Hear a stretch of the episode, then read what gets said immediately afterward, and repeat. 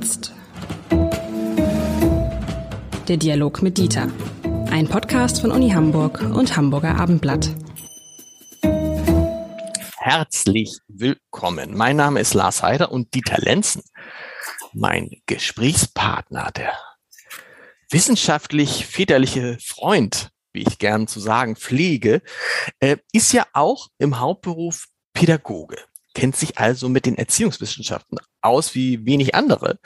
Und deshalb würde ich heute über ein, gerne mit Ihnen über ein Thema sprechen, lieber Herr Lenzen, was so nebenher läuft in der, in der öffentlichen Wahrnehmung oft. Und ich finde das zu Unrecht, weil wir klären das gleich, weil sich in einem Wort viele Versprechungen verbergen, viele kluge Ideale, die mit der Realität mal mehr, mal weniger. Mein Gefühl ist weniger zusammenpassen, als wir uns das vorstellen. Es geht um das Wort Inklusion und es geht um die Frage, wie gelungen diese Inklusion eigentlich ist. Bevor wir jetzt darüber sprechen, müssen wir einmal definieren, genau sagen, was ist mit Inklusion gemeint? An, wir reden über Inklusion an, an, wir reden vor allen Dingen über Inklusion an Schulen, das muss ich jetzt gleich mal dazu sagen, ja.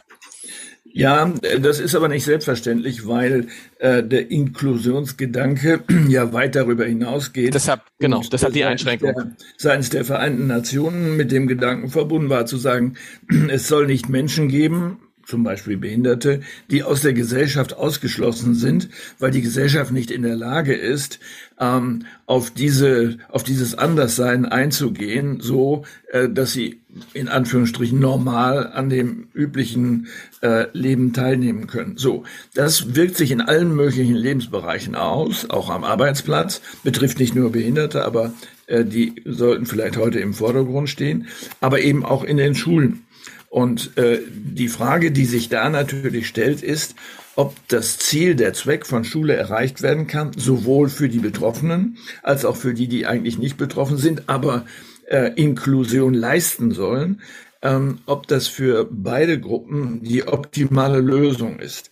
Und ähm, dazu muss man ein bisschen zurückblicken. Ich würde auch gerne im Verlauf unseres Gesprächs eine eigene Erfahrung mit einem meiner Kinder mit einbringen. Ähm, man muss unterscheiden zwischen Integration und Inklusion. Mhm. Die Integration ist etwas, äh, was als Maßnahme zurückreicht bis in die 80er Jahre im Schulwesen, wo man gesagt hat, wir können auf die Dauer äh, Behinderte, Beeinträchtigte, hat man auch häufig gesagt, Kinder nicht ausschließen, weil es eine Tendenz gab, alle auffälligen, auch verhaltensauffälligen Kindern auszugliedern aus den normalen Klassen. Genau, das müssen wir mal ganz kurz, das müssen wir ganz kurz klären, nämlich wenn wir über Inklusion und Integration sprechen und über Sie nennen das jetzt behinderte Schülerinnen und Schüler. Da reden wir auch über Lernbehinderung. Also man muss sich nicht vorstellen, das sind jetzt keine äh, Schüler, die zum Beispiel gibt es ja alles Hörprobleme oder Sehprobleme haben oder körperliche Einschränkungen, die geistig behindert sind, sondern wir reden auch über Kinder, die vielleicht mit dem, mit dem Lernen nicht so hinterherkommen, die Schwierigkeiten haben, äh, die verhaltensauffällig sind, also die irgendeine Form einer Abweichung von der vermeintlichen Normalität haben und deshalb früher oft in gesonderten Schulen unterrichtet worden sind. Habe ich das so ganz ja in der Tat vernünftig zusammengefasst? Genau. Häufig, Häufig äh, hängen Verhaltensprobleme mit Lernschwierigkeiten natürlich auch zusammen, weil das eine das andere bedingt oder hervorruft. Und die Zahl der so diagnostizierten Kinder wuchs über viele Jahre aus verschiedenen Gründen. Einmal, weil die differenzielle Diagnostik besser wurde und man sehen konnte, was lag dem zugrunde. Das berühmte ADHS, also die Aufmerksamkeitsstörung, äh, ist ja ein Beispiel dafür, dass Kinder Schwierigkeiten haben, dem Unterricht äh, zu folgen und längere Zeit aufmerksam äh, zu sein. Ähm, und für die Lehrerinnen ähm, ein großes Problem ist, weil sie natürlich ständig entscheiden müssen, ob sie sozusagen der Mehrheit der Klasse in ihrem Tempo folgen oder ob sie immer wieder kleine Ellipsen einbauen müssen, damit die vier, fünf, sechs, sieben Kinder, für die das nicht zutrifft, mitkommen in Anführungsstrichen. So, deswegen gab es die Neigung, diese dann zu exkludieren, zu sagen, nee, das funktioniert nicht, äh, bitte schön auf eine Sonderbeschulung.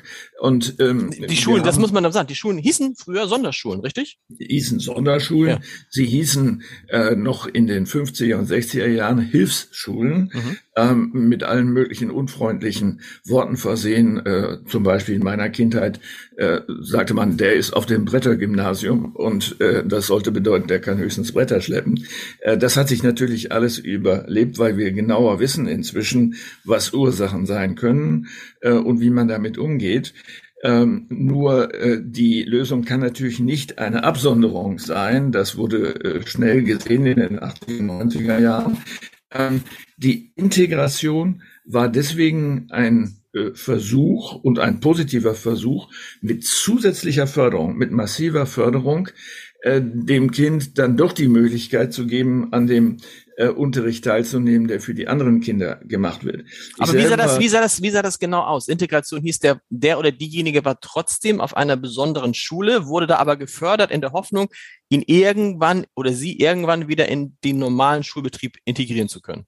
Nein, das gerade nicht, sondern so. äh, eine Integration äh, nach der Diagnose direkt in die Schulklasse, für die es eigentlich ähm, äh, vorgesehen ist vom mhm. Alter her ähm, mit hineinzunehmen, aber je nach äh, Beeinträchtigungsstatus eine Person sogar daneben zu setzen oder äh, Sonderlehrerinnen zu haben, die die drei, vier Kinder, die Schwierigkeiten haben zu folgen, nochmal gesondert zusätzlich zu beschulen oder in einem Fach, was vielleicht nicht so bedeutsam erschien, äh, die Chance zu nutzen, äh, Sprachunterricht zu machen oder dort zu intervenieren, wo die äh, Probleme existierten. Ich habe selber bei einem meiner Kinder erlebt, äh, dass das sehr, sehr wirksam war, obwohl äh, die äh, Diagnose der äh, Grundschullehrerin hieß, der Junge muss auf eine Sonderschule und zwar so schnell wie möglich.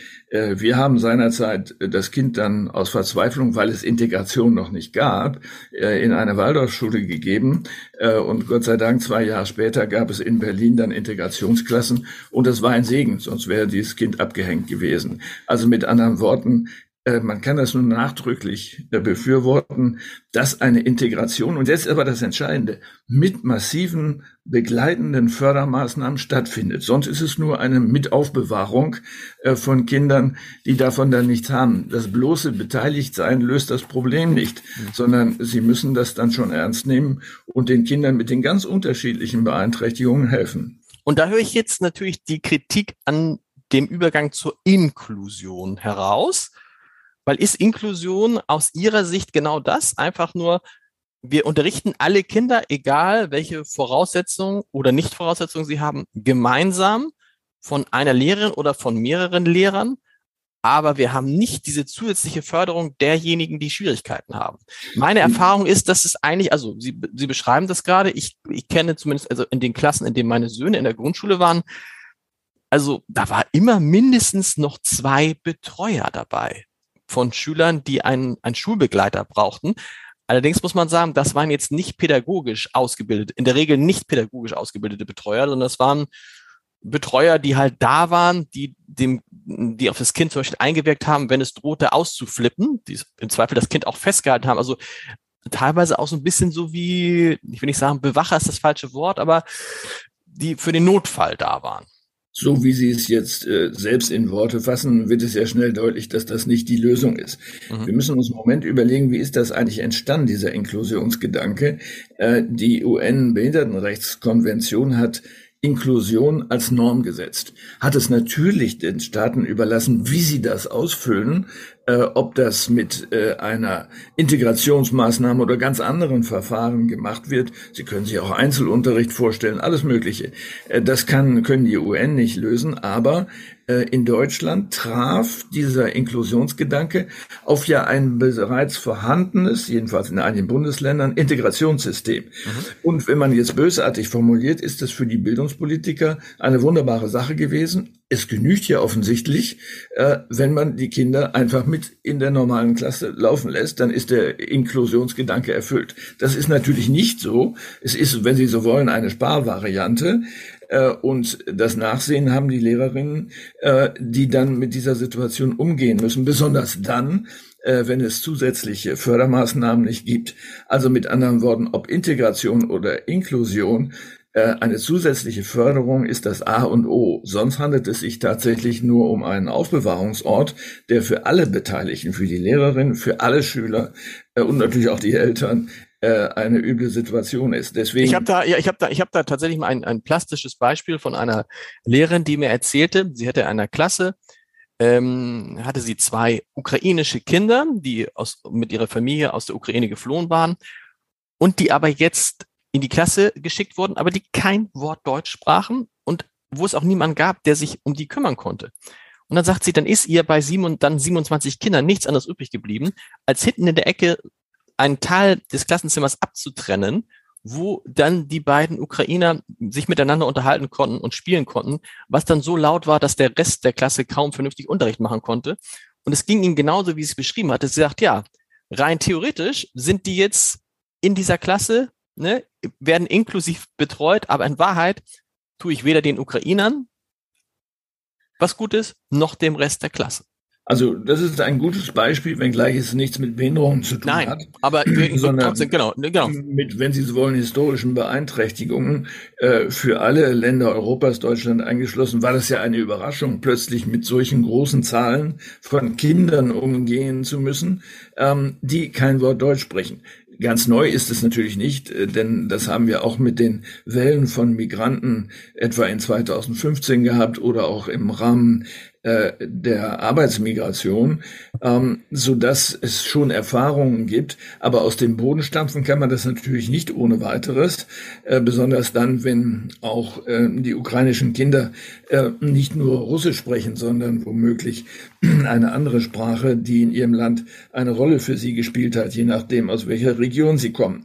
Also mit anderen Worten, hier brauchen wir Förderschulen.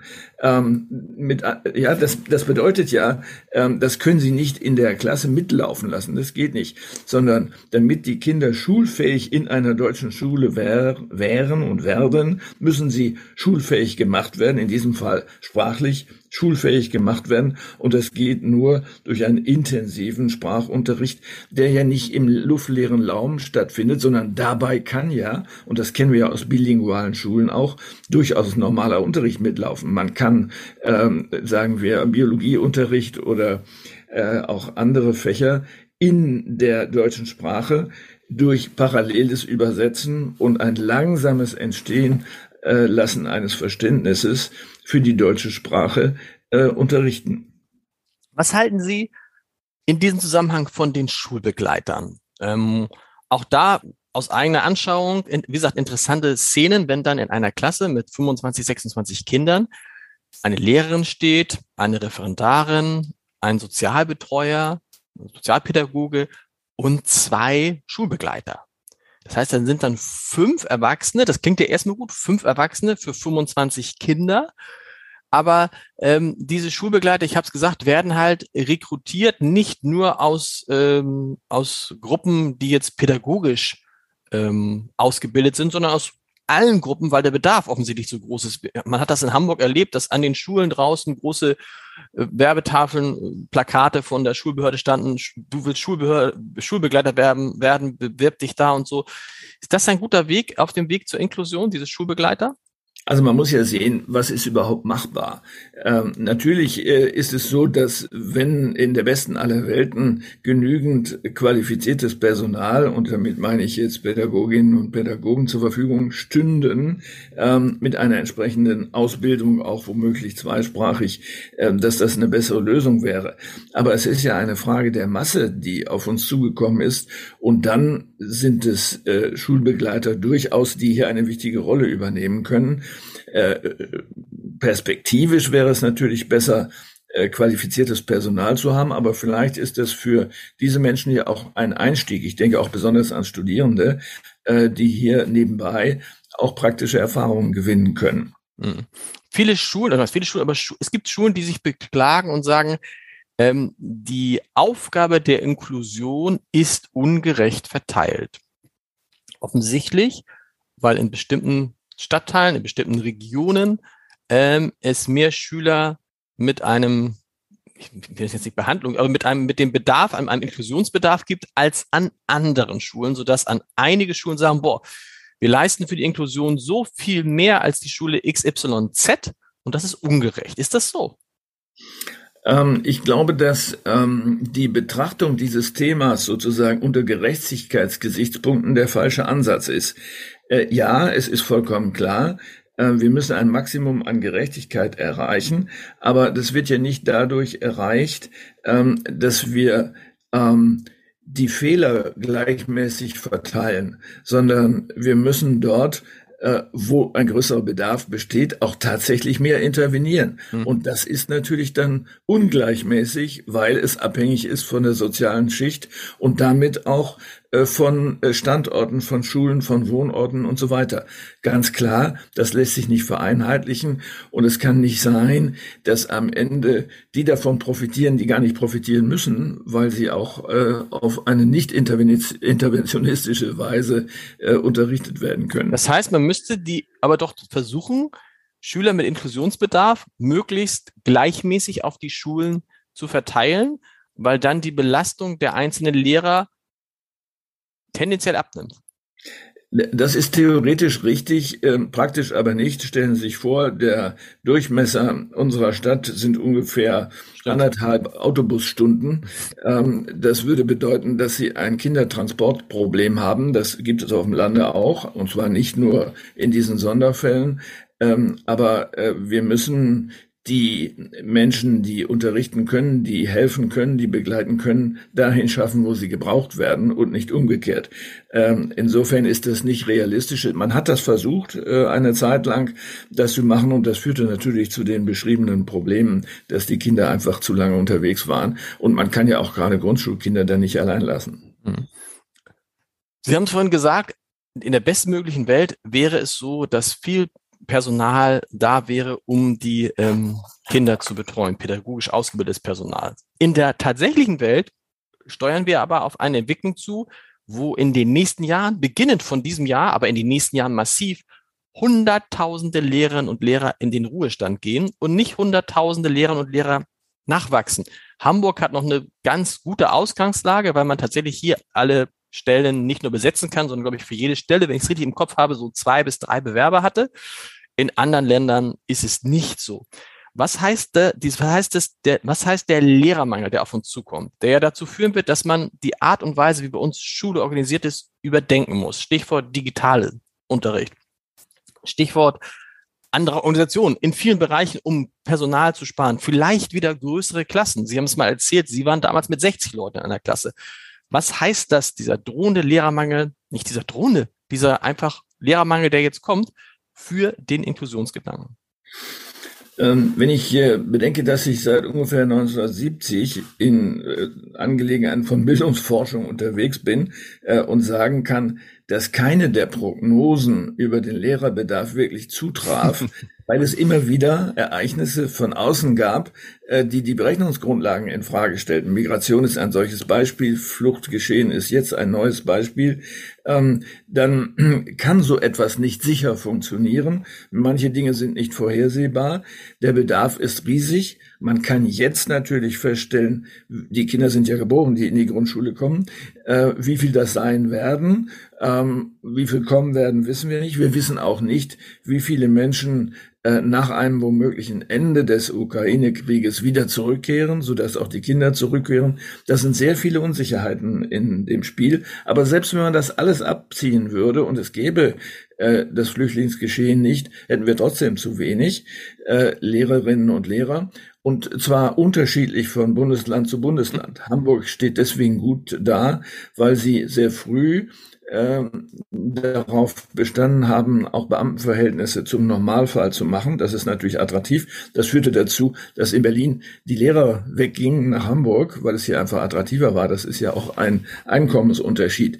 Ähm, also die Länder, die Bundesländer, die ja hier zuständig sind, müssen sich was einfallen lassen, dass dieser Beruf attraktiv genug ist.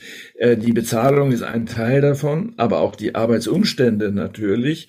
Ähm, die Größe der Klassen ist für den Lehrer die Lehrerin ein wesentlicher Punkt, äh, weil das mit Stress zusammenhängen kann, äh, schon allein auf der Ebene der Geräusche. Ähm, also mit anderen Worten, es wird ein begehrter Beruf werden, das wäre meine Prognose, der sehr gut bezahlt wird, werden muss, äh, damit er überhaupt erfüllbar ist. Äh, oder wir gehen das Risiko ein, dass wir, und das sind ja so große zyklische Entwicklungen, dass wir in 10, 15 Jahren wieder so etwas wie eine Bildungskrise haben und äh, die Ergebnisse noch schlechter sind, als sie, das muss man ja sagen, in Deutschland, ich denke an die PISA-Untersuchungen sind, die neuen Ergebnisse kommen ja in Kürze und wir müssen schauen, wo wir dann da stehen. Und äh, das hat Olaf Scholz noch nicht gesagt, das fand ich äh, einen interessanten Gedanken. Wir müssen alles dafür tun, auf allen Ebenen, dass die Menschen Lust haben, weiterzuarbeiten. Das gilt insbesondere für die Lehrer. Das heißt, wir müssen das Umfeld der Lehrer so strukturieren, dass die vielleicht sagen, ja, ich will gar nicht mit 63 raus oder mit 60, sondern ich mache bis 67, vielleicht mache ich sogar bis 70, weil mir das so viel Spaß macht. Im Moment scheint es in vielen Bereichen, auch im Lehrerbereich sozusagen, dass viele dann froh sind, wenn sie endlich raus sind. Und das darf ja eigentlich nicht sein. Das Ziel muss doch sein, dass man traurig ist, wenn man nicht mehr arbeiten darf. Das ist das, was ich meinte mit den Arbeitsbedingungen, die so zu gestalten, äh, dass es auch äh, nicht nur eine Freude ist, das ist der optimale Fall, aber auf jeden Fall realisierbar ist, äh, den Beruf weiter auszuüben. Wenn aber, und dann sind wir wieder beim Einkommen, die Einkommensdifferenz zwischen dem Pensionisten und äh, dem aktiven Lehrer und der aktiven Lehrerin nur 20, 25 Prozent ausmacht, dann überlegt man sich natürlich, ähm, ob das wirklich sinnvoll ist, sich das weiter anzutun. Und dann sind wir wieder bei den Arbeitsbedingungen der Größe der Klasse, auch der Art und Weise, wie Lehrerinnen und Lehrer Schülern und vor allen Dingen ihren Eltern umgehen können. Wenn sie von den Eltern sozusagen im Grunde äh, dauerhaft missachtet werden, um es vorsichtig zu sagen, bis hin zu Bedrohungen, äh, auch ganz konkreten Bedrohungen, dann ist das kein attraktiver Beruf. Dann kann man auch Polizist werden. Das ist ein gutes Thema für eine unserer nächsten Folgen. Die Frage, die ich mich immer stelle, wie viel und wann sollte man als Elternteil mit einem Lehrer sprechen. Das machen wir mal in einer der nächsten Folgen, lieber Herr Lenzen. Da brauche ich, ihr, da brauche ich Ihren Ratschlag. Vielen Dank. Tschüss. Ja, gerne. Ein schönes Weihnachtsfest für alle.